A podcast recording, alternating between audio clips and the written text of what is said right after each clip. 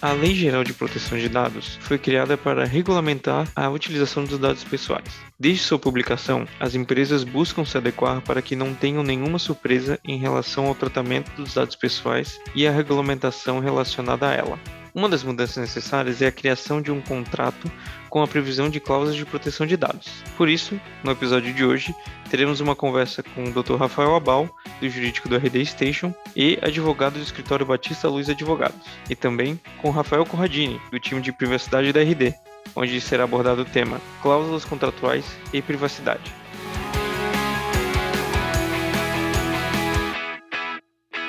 Olá, Primeiramente, meu nome é Marco Silva. Faço parte do núcleo jurídico pertencente ao suporte financeiro, que é uma das frentes do atendimento do timaço de operações financeiras da RD. Hoje, vamos abordar a questão cláusulas contratuais e privacidade, cuidados e melhores práticas na contratação de novos clientes. E nosso objetivo é buscar sanar algumas dúvidas sobre proteção de dados, trazendo pontos como responsabilidade das agências perante a LGPD e as melhores práticas na construção de cláusulas contratuais a fim de reduzir desalinhamentos e riscos entre agência e cliente final. Bom, vamos iniciar aqui agradecendo a disponibilidade dos nossos convidados Rafael Abal e Rafael Corradini, pois certamente irão nos ajudar a compreender e também esclarecer alguns pontos sobre proteção de dados e contratos. Bom, como temos os dois Rafaéis aqui, para não criar nenhum tipo de confusão, é, vou chamá-los como de costume, o Abal e o Corradini. Sejam muito bem-vindos.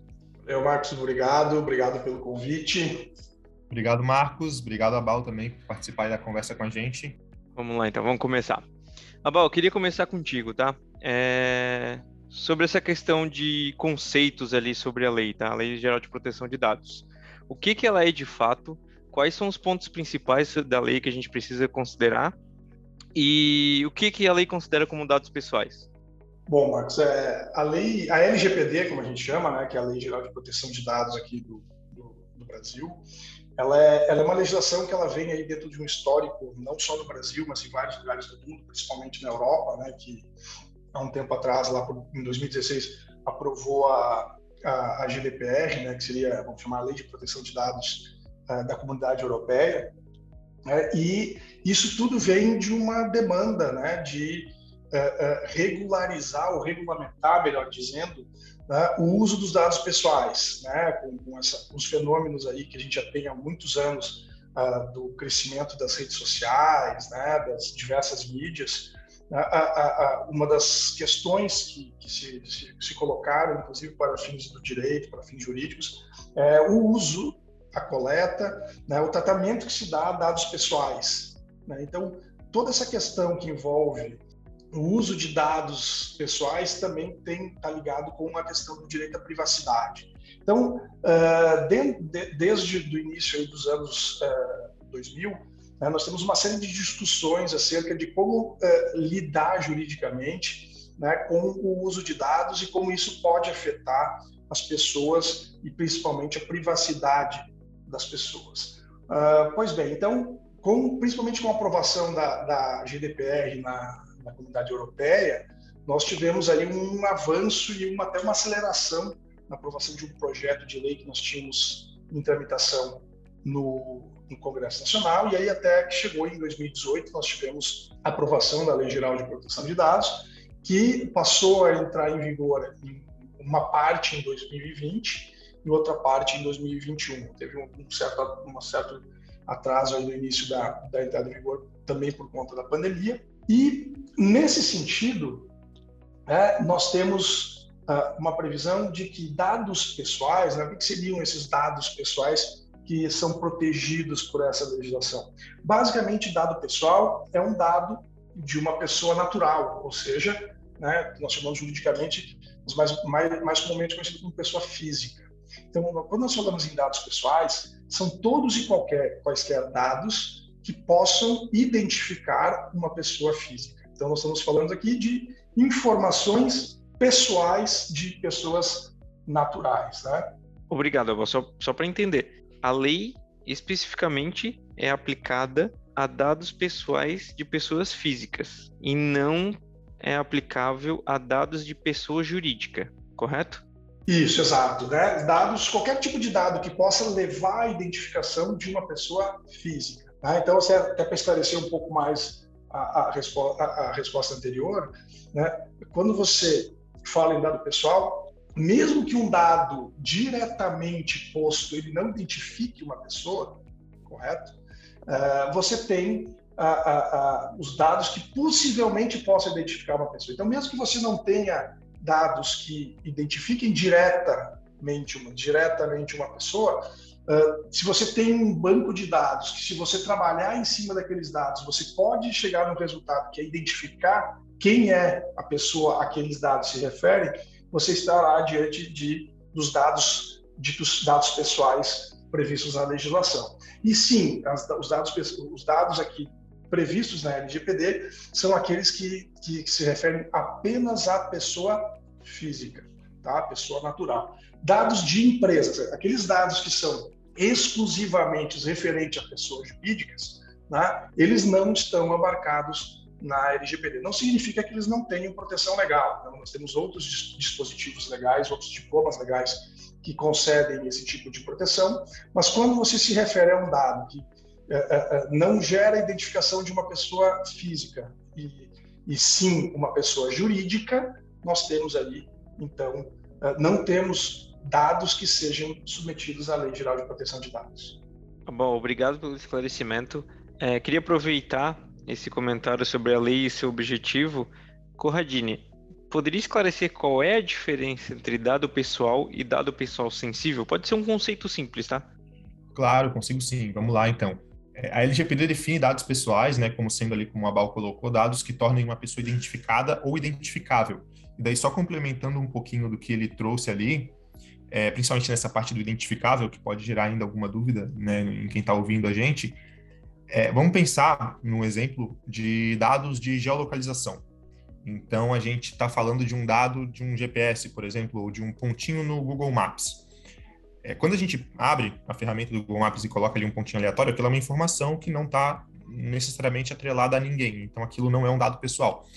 Mas a partir do momento que esse dado, em conjunto com outros dados que me permitam localizar uma pessoa, por exemplo, eu recebo é, por alguma ferramenta de geolocalização a localização de uma pessoa específica que me mandou, a localização dela. Aí eu passo a ter um dado pessoal, porque aí eu tenho um dado que diz respeito, olha, isso aqui não é só uma localização geral, isso aqui é uma localização de tal pessoa específica. Nesse, nesse contexto eu tenho um dado pessoal. Outros exemplos de dados pessoais um pouco mais é, simples, né, que a gente pode pensar são nome, são e-mail, são telefone, são endereço, todos esses dados que dizem referência, fazem referência de forma direta a uma pessoa. É, mas além deles, a gente tem também esses outros dados que às vezes é, a gente pode pensar que eles isoladamente não parecem ser dados pessoais, mas que dificilmente a gente vai ter acesso a esses dados isoladamente. Geralmente eles vêm é, atrelados a outras informações das pessoas que quando a gente complementa com eles, eles passam então a se tornar dados pessoais. Dados de cookies, por exemplo, que são inseridos nos navegadores de visitantes de um site, são exemplos de dados pessoais. É, dados de IP, por exemplo, é, é um dado pessoal. Então é bastante importante a gente ter essa, essa, essa definição e não pensar, por exemplo, que quando a gente está falando de dado pessoal, a gente está falando estritamente de nome, de e-mail e de telefone, CPF e só isso.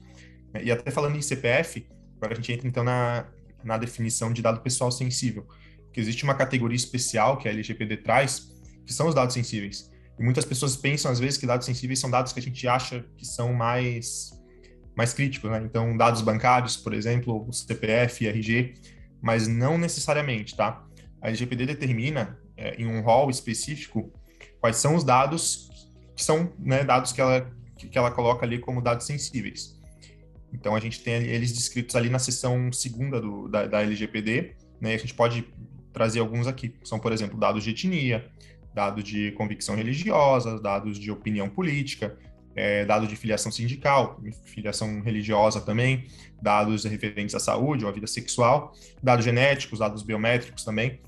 Então, o que de mais importante a gente pode dizer né, sobre eles é que eles são mais restritivos. Então, quando a gente vai tratar dados sensíveis, e ainda existe uma, uma discussão bastante grande né, no nível acadêmico sobre se esse, esse rol que eu trouxe aqui, mencionei para vocês, ele é taxativo, ou seja, né, se limita a, tudo que está descrito ali né, no texto da lei, ou se é, é um pouquinho mais amplo, né, mas a gente nem vai entrar né, nessa seara agora, mas basicamente o que a gente tem que pensar por agora é que quando a gente está tratando dados sensíveis, a gente tem que pensar que o nível de criticidade desses dados é muito maior, então o nível de segurança, o nível de, de cuidado que a gente tem que ter com esses tratamentos que a gente vai dar para esses dados tem que ser muito maior também, tá? A gente vai entrar um pouquinho também nesse mérito daqui a pouquinho, mas basicamente a gente tem que entender que quando a gente está falando de dados pessoais, a gente tem essa definição também dos dados que são sensíveis e esses dados requerem um cuidado maior. É, não, é no fim do dia, né, Corradinho, tem que utilizar o, os dados de forma consciente, né, o tratamento deles, no caso. Como tu tinha comentado ali, a questão de geolocalização e, e cookies, se for considerar, eles norteiam muito como será o tratamento dos dados, né? Tem que ser realizado de forma correta e consciente, como comentou. Aproveitando ali esse esclarecimento na questão de agentes, tá? Agentes e tratamento de dados. A lei traz para nós ali que existe o controlador e o operador. Quem são eles? O que, a gente pode definir deles? Bom, Marcos, é, basicamente, como você falasse, né, nós temos duas, dois tipos de, de personas é, que vão realizar o tratamento. E a lei, a nossa lei, ela dividiu entre controlador de dados e operador de dados. Né? O que diferencia um do outro? O controlador é aquela pessoa que vai ter o objetivo de utilizar efetivamente o dado, ou seja, é aquela pessoa que vai acessar o dado para utilizar para uma finalidade própria. Né? Por isso que o nome é controlador, né? E até para dar uma, uma distinção, tem, um, um, outro conceito, né? Que não estaria eh, não estaria nessa divisão aqui que tu nessa classificação que tu mencionaste, seria o titular do dado, né? Quem é o titular do dado? O titular do dado é a pessoa sobre os quais os dados se referem, né? Então, meu nome, eh, meu e-mail, meu telefone, meu endereço, meu CPF são dados da minha titularidade, tá? Então, é, esses dados meus, por exemplo, podem ser coletados e eu vou até colocar um exemplo aqui, talvez para ficar mais fácil distinguir o que é controlador, o que é um operador, né? Então, vamos imaginar que alguém, alguma empresa queira meus dados porque ela quer me vender uma linha de telefone celular, por exemplo. Tá? Então, uma operadora vai lá e capta o meu nome, meu e-mail, meu telefone para fazer algum tipo de ação de marketing sobre uh, a, a, minha pessoa. Muitas vezes até eles têm mais informações, né? Eu já recebi até telefonema, telefone marketing que o cara diz, ah, você é da, tem conta na operadora tal, com fidelidade até não sei quando, não quer mudar e tal. Então, essa empresa que quer fazer essa ação uh, de marketing em relação a mim, ela vai captar de alguma forma esses dados, né? não vamos entrar aqui na, nas, nas formas de de coleta, né, e nem as, as bases legais para essa coleta, mas essa empresa ela vai pegar e vai coletar. Bom, eu consegui aqui um, os dados do Rafael, né, do APAL. Então, tem o nome, endereço, telefone, e-mail, enfim. Essa empresa é que tem o objetivo de usar os dados para alguma finalidade dela. Só que o que ela pode fazer nesse meio do caminho? Após ela coletar, né, e é muito comum isso, ela pode eh, jogar esse dado para ser tratado de alguma forma por uma outra pessoa, ou seja, ela pode contratar alguém, contratar um terceiro para pegar esses dados que ela coletou e dar algum tipo de tratamento, né? Sei lá, cruzar uma informação para dizer não, olha, o, o, esse, essa pessoa aqui tem perfil para ser teu cliente em tal produto, então você pode abordá-la com esse produto. Enfim, então essa pessoa, né, esse terceiro, né, que vai receber esses dados para dar algum tipo de tratamento, algum tipo de, de, de utilização é, diferenciada, esse vai ser considerado operador. Né? E o que, que o operador vai fazer? O operador só, de acordo com a legislação, o operador só vai poder usar aqueles dados dentro do que o controlador lhe permitir, dentro do que o controlador lhe atribuir. Então, dividindo essas duas, esses dois conceitos, nós podemos dizer que o controlador é aquele que coleta o dado e tem o objetivo de utilizá-lo, né? seja colete, ele pode coletar direta ou indiretamente, quer dizer, pode ser ele mesmo que colete, ou ele pode até contratar um terceiro para efetuar essa coleta, mas aqueles dados são entregues ao controlador para um uso desse controlador. Ele é que tem um objetivo, uma finalidade para esses dados.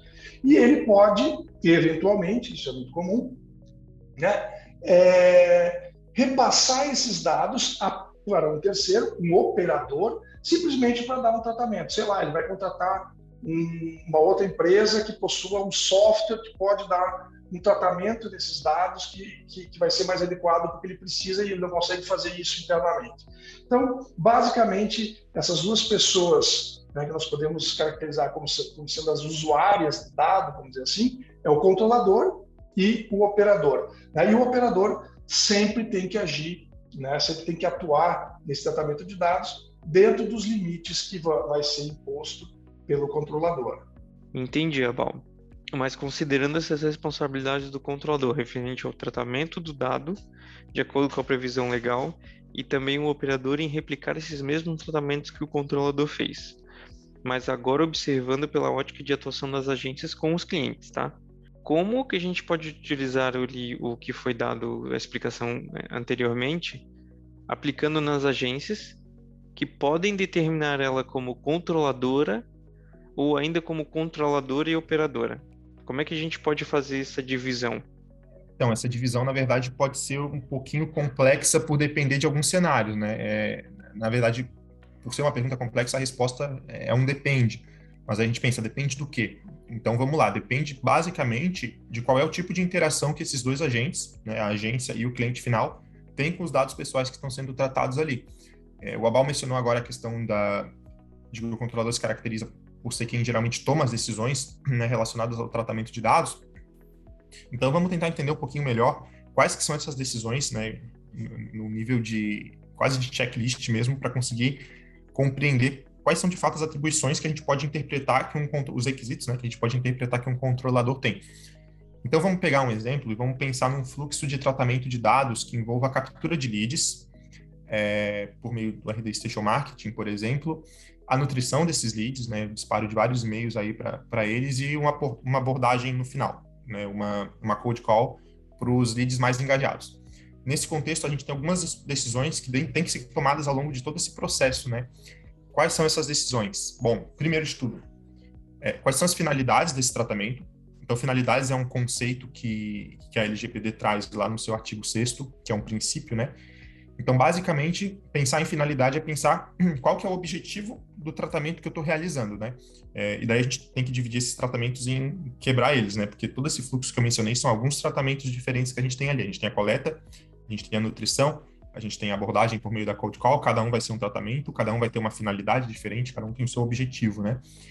É, o objetivo a gente sempre né, é levado a pensar também que o objetivo tem um fim, né? Que, é né, a finalidade já está bem associada a isso. Então tem um prazo no qual isso tem que ser realizado. Então qual é o momento em que esse, esse tratamento vai chegar à sua finalidade e vai ser encerrado? E a partir do momento que ele é encerrado, qual é o descarte que tem que ser, que ser realizado com esses dados? Eles vão ser excluídos? Eles vão ser anonimizados? Então, isso tudo são decisões que têm que ser tomadas, a finalidade, o período de, de, retenção dos dados, a forma de descarte dos dados, Outra coisa que também tem que, tem que ser uma decisão que tipicamente é do controlador. Qual é a base legal mais adequada para cada um desses tratamentos? Então, é a base legal do legítimo interesse, por exemplo, e daí, se for, tem que fazer o, teste de balanceamento ali para aferir se esse legítimo interesse é válido. É o consentimento? É uma outra base legal, né? Porque a LGPD traz ali 10 bases legais que a gente tem que entender qual se aplica a cada cenário que a gente tem em tratamento de dados. Então, quem vai tomar essa decisão, tipicamente, vai ser o controlador dos dados. Outra coisa que é importante se perguntar: quais dados serão necessários né, para que esse tratamento seja realizado? Porque, um, além da finalidade, um outro princípio que a LGPD traz é o princípio da necessidade, que fala que basicamente não colete e não trate mais dados do que o necessário para que tu atinja aquela tua finalidade. Então, a partir do momento que, tu, que, o controlador define uma finalidade, é importante que ele pense o que, que é necessário né, de dados pessoais que eu, que eu preciso utilizar para conseguir alcançar ela, né? E quem vai fazer essa, essa avaliação, quem vai definir quais são esses dados que vão ser coletados, o que é necessário, né, para que, que essa atividade aconteça, vai ser o controlador. E, né, para além disso, um outro ponto muito importante: quem vai ter contato direto com o titular de dados? Ou seja, quem sabe, né, no fim das contas, o titular de dados, é, quem ele associa, a quem ele associa aquele tratamento que está sendo realizado? ele associa tipicamente ao controlador dos dados, né? Então, porque pensem, por exemplo, no cenário de eu sou um titular de dados e alguém coleta os meus dados em nome de uma empresa X, é, que fala ser da empresa, da empresa X, é, mas no fim das contas a empresa X, na verdade, é só uma operadora de uma outra empresa que contratou ela para coletar os meus dados em nome dela.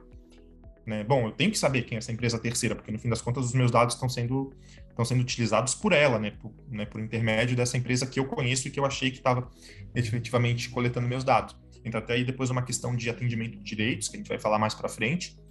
É, mas, enfim, todas essas perguntas, finalidade, período de retenção, forma de descarte, é, base legal, é, né, atendimento do princípio da necessidade e relacionamento com os titulares, todas essas são coisas que são decisões, na verdade, que são tipicamente atribuídas a um controlador de dados. Então, se a gente tem uma agência que está tomando né, uma ou, ou, algumas dessas decisões, contexto pode ser de ela se enquadrar, além de como uma operadora, como uma controladora de dados também. Entendi, Cordini. Então, uh, pode existir uh, a atuação da, da agência, não só como operadora, mas também como controladora desse, desses dados por conta dessas ações que ela pode tomar aqui no, no, no, meio do tratamento. A decisão que ela tomar aqui junto com o cliente, no fim do dia, pode se originar uma relação não só de operador, mas também se tornando um co-controlador. Ou seja, ele vai acabar sendo um controlador juntamente com o cliente dele, correto?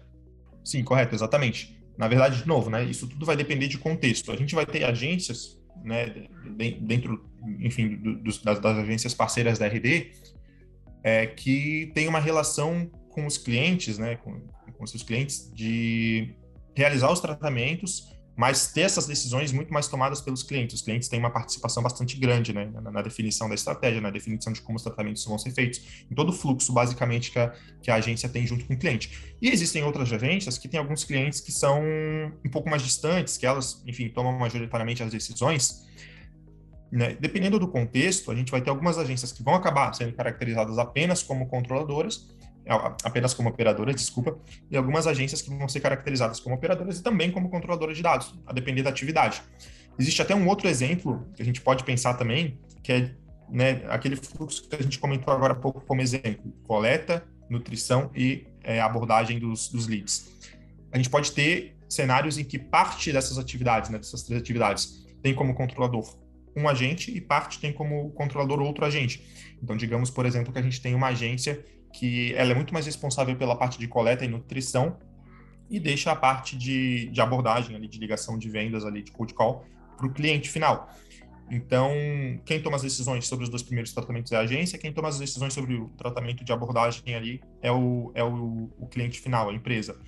Nesse caso, a gente tem uma controladoria, só que para atividades diferentes. Então, a gente tem uma atividade que tem como controlador também a agência, o cliente sempre vai ser o controlador, porque no fim das contas os dados estão sendo tratados em nome dele mas a agência também vai ser controladora das, das atividades ali de, de, coleta e de nutrição, e o cliente vai ser um controlador das atividades depois de, de abordagem e de cold call, que talvez a agência seja operadora, talvez, na verdade, ela nem participe também.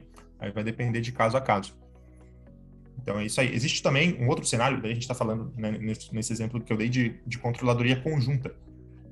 Existe um outro exemplo que seria a controladoria independente. Eu acho que ela dificilmente vai se aplicar ao contexto de agências que a gente tenha como parceiras na RD, mas, enfim, eu vou mencionar só um passando aqui para a gente, a gente não, não perder.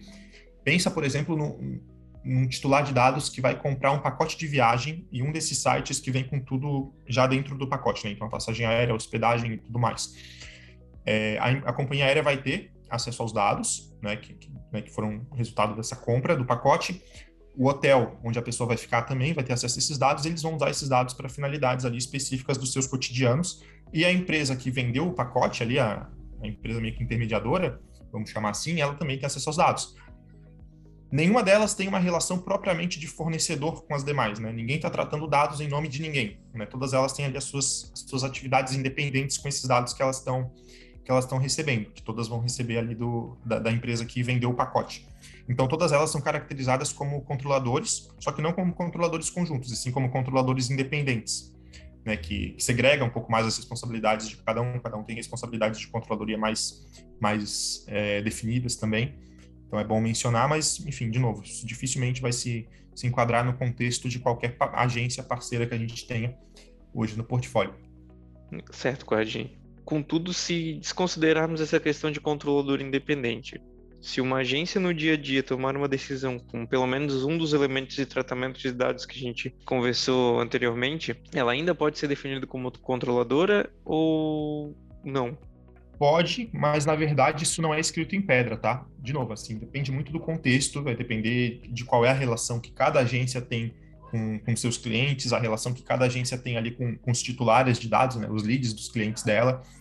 Então, assim, vai variar mesmo, de novo. Não é porque tu atende, por exemplo, a um dos daqueles itens que eu mencionei ali em cima, dá um check em um deles, ou dá um check em todos eles, que tu necessariamente vai ser um controlador. Na verdade, é muito importante avaliar cenário e é muito importante também, para além de avaliar cenário, definir, né, junto com os clientes. Então é importante que as agências contratualizem essas responsabilidades e definam em contrato. Olha, é, eu, né, como agência, serei um operador, é, minhas atribuições são essa, essa e essa, e o cliente é o controlador dos dados, as responsabilidades são essa, essa e essa. Porque dessa forma a gente consegue delimitar né, de uma forma muito mais muito mais segura e muito mais correta também o que é responsabilidade de quem não deixa arestas soltas, né? Coisas que deveriam ser responsabilidade de alguém e esse alguém acha que é responsabilidade do outro, porque no fim das contas não foi definido por nenhuma das partes, então ninguém está executando. Sei lá, atribuir bases legais, por exemplo. É, ou então descartar os dados depois do, do da finalidade, ou então atendimento dos direitos dos titulares. É imprescindível que todas essas coisas sejam realizadas. Então é importante contratualizar para conseguir definir quais são as atribuições de cada um dos agentes que está envolvido nesses tratamentos. Muito obrigado, Cordinho. Agora é contigo, Abal, que eu queria só tirar uma dúvida. Falando sobre contrato, tá?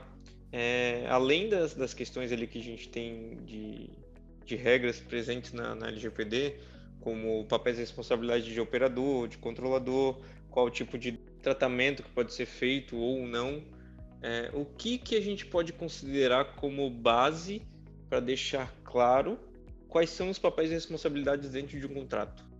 Perfeito, Marcos. É, isso aí, é, inclusive, é de suma importância. Né? Claro que, às vezes, tem essa questão de...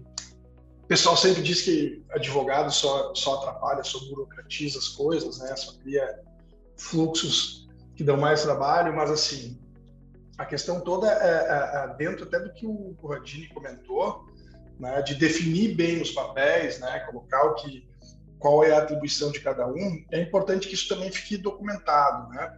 Porque nós temos uma série de responsabilidades uh, decorrentes do uso de dados. Como eu comentei lá no início, a partir do momento que a gente teve a aprovação da LGPD, a legislação criou uma série de obrigações e, obviamente, quando a lei cria uma obrigação, em regra, ela cria uma consequência, uma responsabilidade para quem descumpre a legislação. Então, assim como você tem que definir muito bem os papéis, né, como o Corte mencionou, o que, que a, gente, a agência vai fazer, o que o cliente vai fazer, o que, que os dois farão em conjunto, o que, que eventualmente um terceiro vai fazer em relação, obviamente, à proteção de dados, né, a coleta, tratamento, uh, exclusão de dados, uh, basicamente. Uh, então é importante, primeiro, você ter isso previsto em contrato. Né? Naquele contrato, seja um contrato uma cláusula daquele contrato que já vai reger a relação entre, entre é, é, a agência e o cliente, né? você definir esses papéis e de, de, deixar bem claro isso no contrato. Né? Não adianta só fazer isso de forma é, é, verbal, vamos dizer assim, ou fazer uma reunião de, de, de, de, de planejamento do projeto. Ah, você faz isso, você faz aquilo, então nós vamos trabalhar dessa forma. Deixar isso no contrato, qual que, quais são, quais são, claro, isso estamos focando em, em, em proteção de dados, né? Deixar claro no contrato ou num documento à parte, né? Ou num documento, num, num anexo ou num aditivo que fale só de proteção de dados, deixar claro quais são as, os papéis de cada um, né? É, talvez é, é, deixar claro quem que é controlador, quem que é operador, ou se tem em algum momento esses papéis eles se confundem, mas deixar claro o que cada um pode fazer e qual a consequência né, que cada um vai sofrer, vamos dizer assim, né, em caso de descumprimento.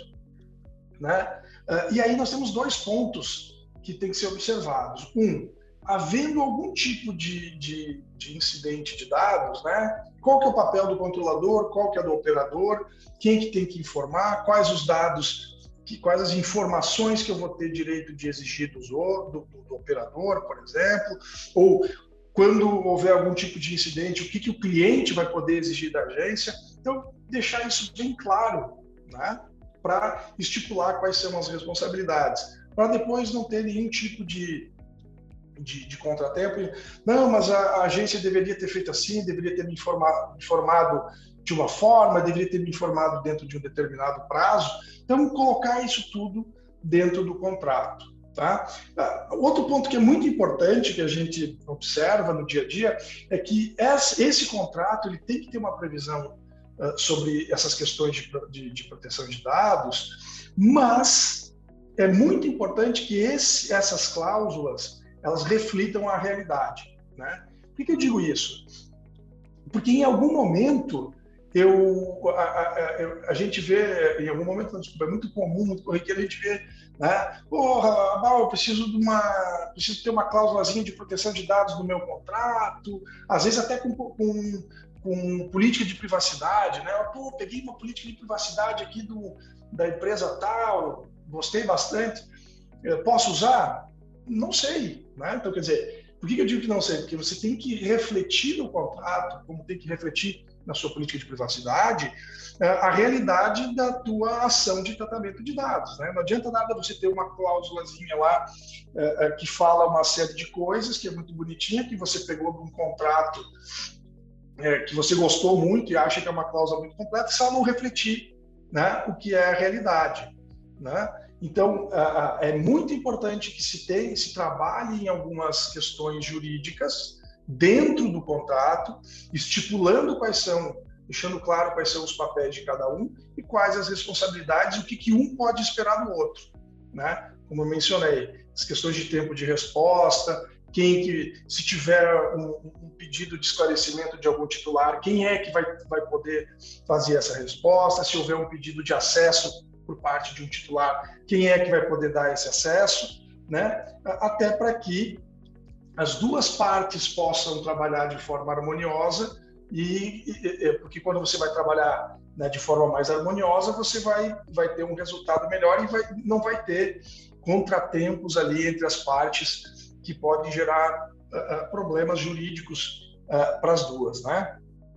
Só para esclarecer, para complementar na realidade, é, acredito que esses pontos de responsabilidade são bem, bem necessários, porque, como a gente comentou lá em cima, é, questão de, de agente de tratamento. A agência pode ser operadora, mas também acaba tendo que ser controladora também. E no fim, é, nesses momentos podem ter a, a co-controladora, que seria um cliente e agência. Então, realmente, esses pontos de definição de tratamento, é, prazo de retorno, quem vai retornar, o prazo de retorno, são bastante importantes. É, não sei se tem mais alguma coisa a complementar, bom, sobre esse mesmo. Isso não, Marcos, é, é bem, bem, bem, importante essa, esse ponto que tu puxou, porque é, a legislação ela atribui responsabilidades diferentes a quem vai ser considerado como controlador ou operador. Né? Então, perante a legislação, ocorrendo algum tipo de incidente de proteção de dados, é, é as responsabilidades podem ser atribuídas é, para o controlador de uma forma, para o operador de outra forma.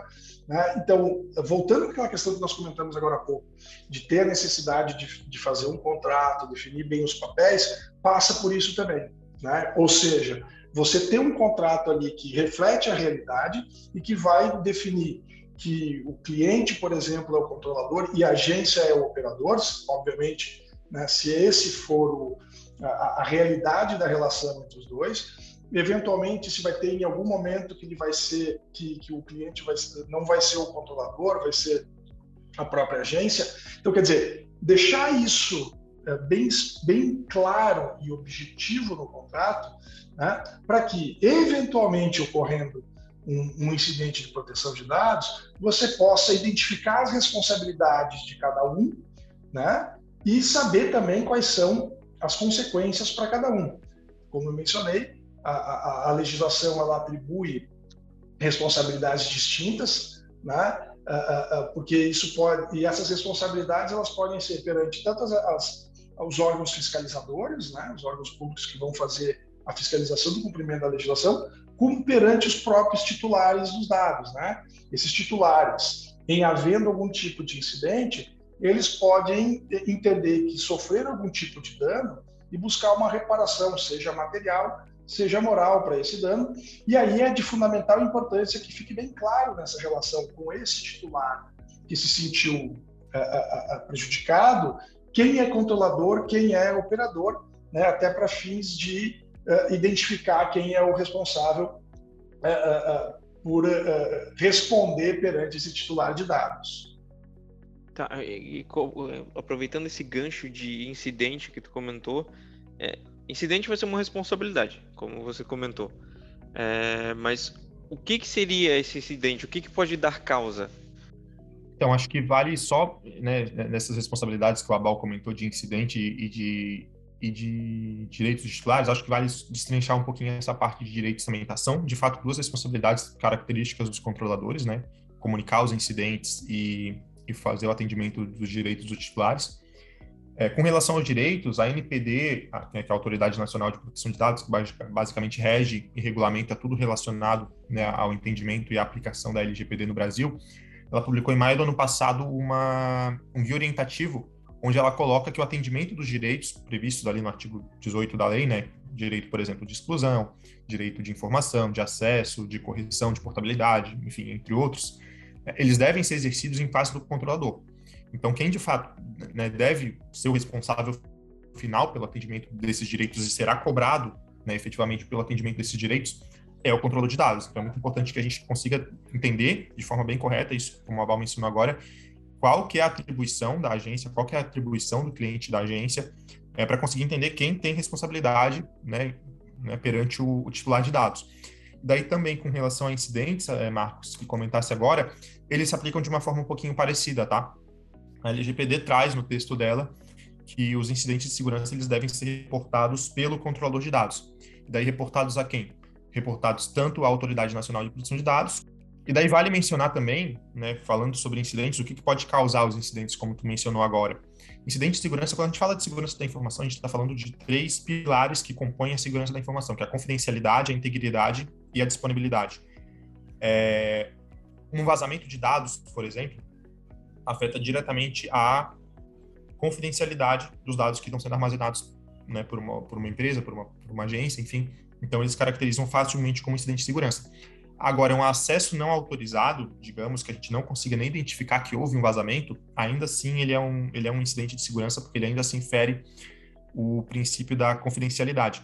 O ponto aqui importante é o seguinte: um incidente ele não é só aquele que é concretizado, ele é também aquilo que está sob suspeita. Então, a LGPD traz, daí a Agência, de, a Agência Nacional de, de, Proteção de Dados determinou que essa comunicação ela deve ser feita em dois dias. Então, o, o controlador ele tem dois dias a partir do momento em que o incidente é identificado para comunicar tanto a autoridade de proteção de dados como os titulares de dados é, a gente já vai fazer um, um, pequeno parêntese com relação a né, quais incidentes deveriam ser comunicados, mas basicamente ele tem dois dias a partir do momento em que esse incidente ele é identificado.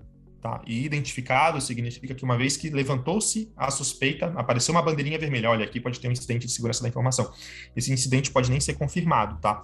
É, a gente pode ter um processo, por exemplo, em que o incidente é, é identificado em um dia, e sete dias depois, só, digamos que, enfim, por uma complexidade muito grande do acontecido, é, esse incidente vem a ser confirmado que, olha, de fato aconteceu dessa forma, tal, tal, essas são as circunstâncias, é, esses foram os dados expostos tudo mais. É, a partir desse sétimo dia é que eu vou comunicar a Autoridade Nacional de Proteção de Dados e os titulares? Não, é a partir lá do primeiro dia, quando eu identifiquei a possibilidade de haver um incidente de segurança. Então é muito importante a gente atentar para isso, tá? Daí um outro ponto com relação ao que pode ser o gatilho que vai determinar a necessidade de comunicação ou não para o titular e para a autoridade. O ponto né, que a LGBT traz carece ainda de uma regulamentação pela NPD, então ela vai ainda definir diretrizes mais específicas com relação a isso e a outros pontos da lei também que vale a pena ir se atentando conforme o tempo, enfim, conforme principalmente 2022 vai passando, porque tem muita coisa no calendário da, da LGPD, mas basicamente o que ela traz com relação a, ao que pode acarretar necessidade de comunicação é se o incidente representa um risco alto para os titulares de dados. Então, basicamente, vai ser uma avaliação que vai ter de ser feita, no fim das contas, pelo controlador de dados, junto com o operador, enfim, mas a necessidade de comunicação, e daí lá no, no, artigo 48 da lei ela até descreve quais são as coisas que devem, os itens que devem ser comunicados à NPD aos titulares, é, mas basicamente a, a, avaliação que tem que ser feita é, houve um incidente de segurança, se o incidente de segurança representa um risco para os titulares de dados, representa, bom, então é necessário que a gente faça a comunicação para os titulares e comunique também à NPD. Uh, Marcos, então só, só para fazer um, né, um, um arremate aqui no que o Adini falou, né, que ele mencionou muito bem as questões de aplicação da LGPD em caso de incidentes e tal, e que justamente uh, dentro do que ele mencionou ali, né, uh, fica claro que principalmente o controlador ele tem uma série de obrigações perante a Autoridade Nacional de Proteção de Dados, né, de prestar informações, de, de fazer relatos, enfim, além de outros, evidentemente, então, só para reforçar aquilo que eu mencionei um pouquinho antes, na questão de delimitar bem no contrato quais são os papéis, né? E quando, principalmente, um é, é controlador e o outro, quando, principalmente quando a agência for controladora, e se ela não for, que eh, deixar bem claro que, que o controlador é o cliente, né? E reforçando aquela questão de sempre colocar o que vai acontecer na prática, efetivamente, né? Não jogar uma cláusula contratual qualquer ali que não tenha, não tenha relação com a realidade, porque depois isso vai acabar sendo verificado de uma forma ou de outra. Obrigado por trazer mais detalhes sobre essa questão de incidentes, tá bom? Bom, gente, já estamos chegando ao fim da nossa conversa, mas antes de, de acabarmos aqui, gostaria de nos aprofundar um pouquinho mais sobre um assunto que a Bal trouxe anteriormente. Tendo visto os pontos que nós trouxemos aqui na nossa conversa, e considerando o equilíbrio contratual que deve existir em todo contrato, mais especificamente sobre proteção de dados entre agência e cliente. De forma resumida, o que, a gente consegue trazer?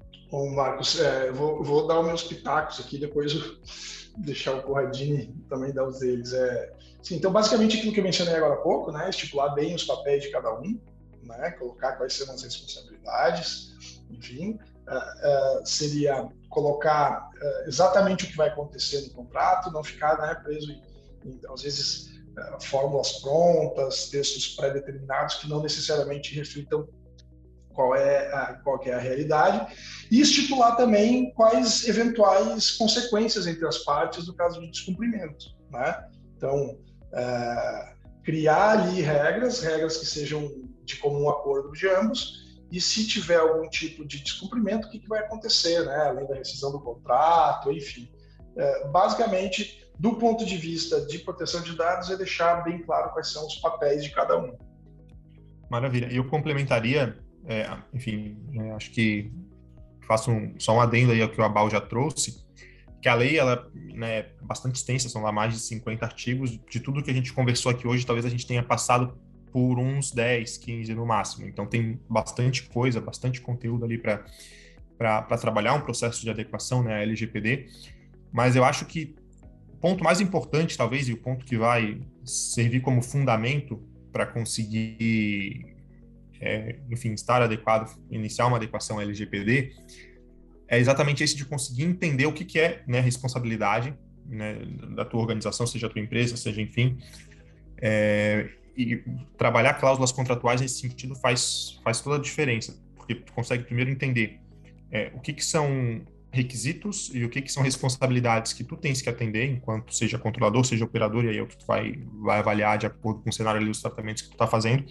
Vai conseguir entender também o que, que os teus fornecedores, ou então o que, que a, a, aqueles para quem tu fornece serviços têm como responsabilidade, e isso vai fazer bastante diferença no fim das contas. Então, essa questão de incidente de segurança, que é um ponto que a gente mencionou, essa questão de, de atendimento a direitos de titulares é outro ponto também bastante importante para contratualizar.